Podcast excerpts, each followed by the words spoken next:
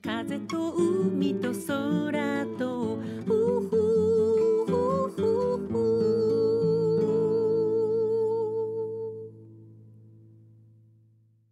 皆さんおはようございます。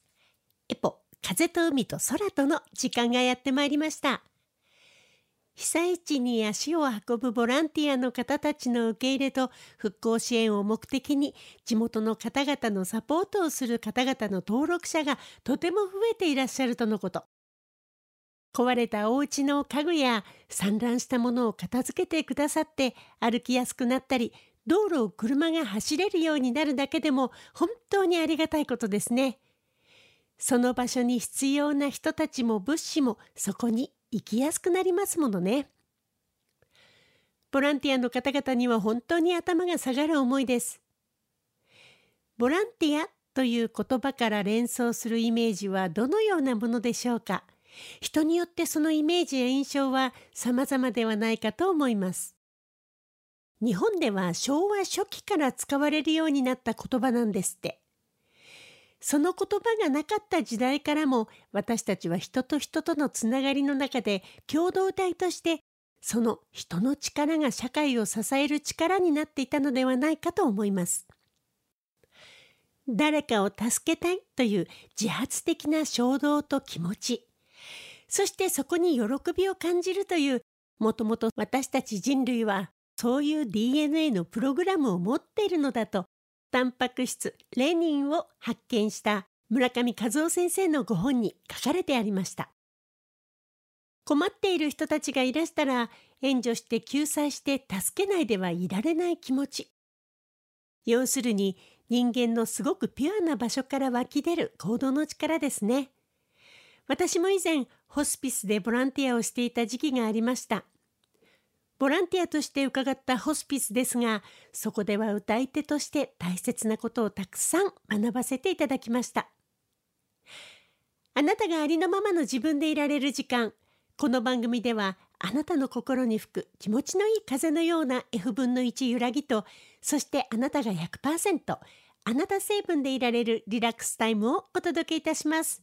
今日の1曲目、ユーミンで守ってあげたい。エポ。風と海と空と。そういえば最近プロボノパブリコという言葉に出会いました。プロは何々のために。ボノは善とかいいことという意味。パブリコは公共的なという意味。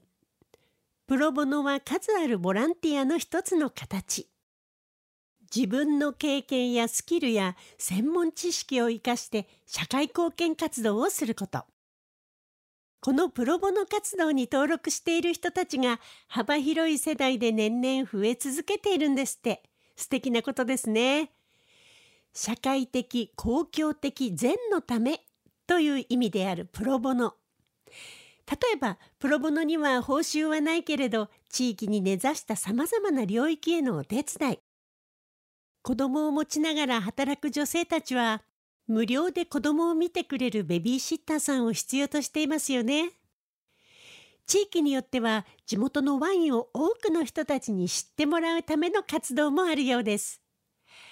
アプリを作ったり QR コードを作ってワインを買ってくれた人たちにその感想を聞いたりできるようなシステム作りとかまさにその人たちが日常的に得意とする分野を社会貢献のために生かすという技術提供とも言えるでしょう。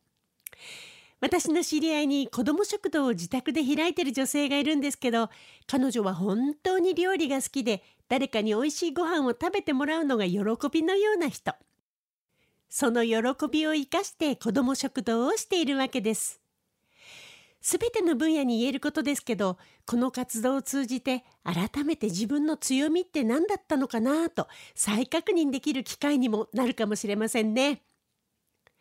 私が目に留まったのはママボの育休からの復帰を目指して再就職のお手伝いをするボランティアです。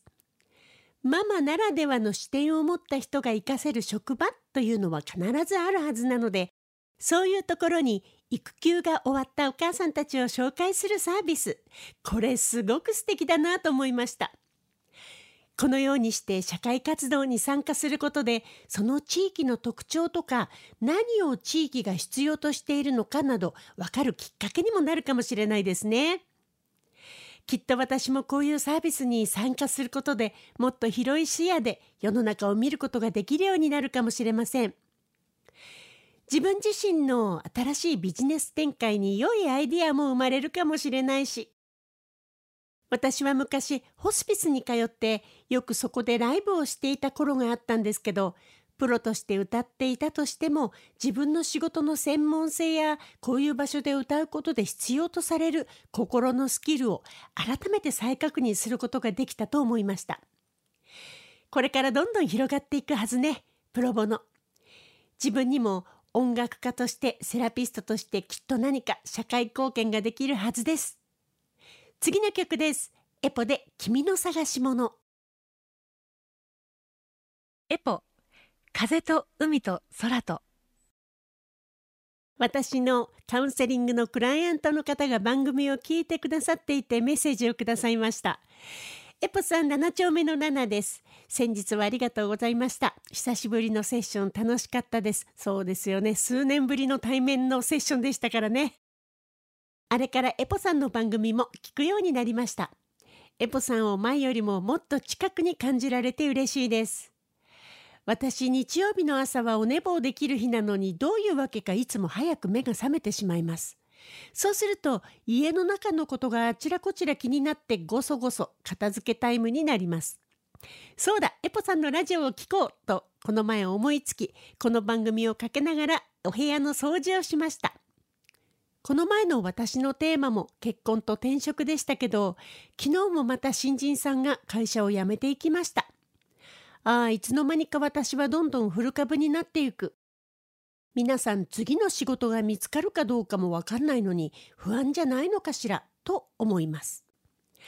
ランチの時に若い社員の女性にそのことを聞いてみたら彼らはなんと自分自身のスキルアップのために大変でも給料の良いところに転職することを望んでるんだそうです。後から他の子に聞いたらみんなやがて転職することを前提として人材派遣会社に登録しているのが普通なんだとか。ひえそんなことになってんの？ってびっくりです。今の若い人たちはなんか私たちよりも現実的な感じがしました。お悩み相談というよりも自分がもう時代に置いていかれるのかとハッとした瞬間をお伝えいたしました。それに私もそんなに若くはないので彼女たちみたいに次から次に仕事を変えられる自信もありません。そろそろ本当に結婚して落ち着きたいです。エポさんに教わった魔法の21日間のマークやってますよ。叶うといいな。ではなくて、叶ったつもりで日々を生活するんでしたね。エポさんのように手に職業があるって羨ましいです。これからも番組楽しみにしてます。リクエストはエポさんのトラバーユお願いします。ということでした。7丁目の7さん、本当にありがとうございます。21日間のマーク、ぜひ続けてくださいね。私はこの21日間のワークで夫のうさちゃんと巡り合いました。本当です、これは。生き方はみんなそれぞれです。どれがいいということもないし、社会に置いていかれてると感じる必要もないです。ご自身が本当に動きたくなったらきっと動くはずです。今の職場に満足しているのであれば、ポジティブな気持ちで楽しんで、このままお仕事を続けてくださいね。ここにいながらにしてご自身のスキルアップだって必ずできるはずです。ナナさんの日曜日のお掃除がはかどるように、これからも楽しい番組を続けていきたいと思います。では、リクエストにお答えして、エポでトラバーユ。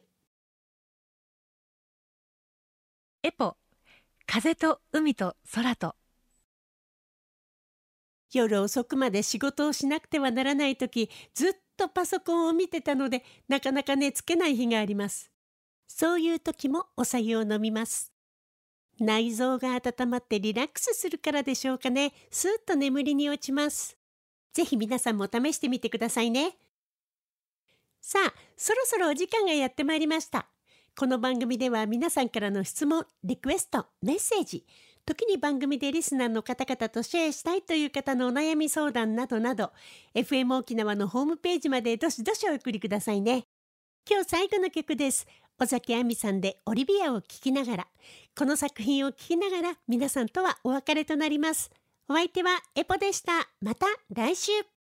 風と海と空と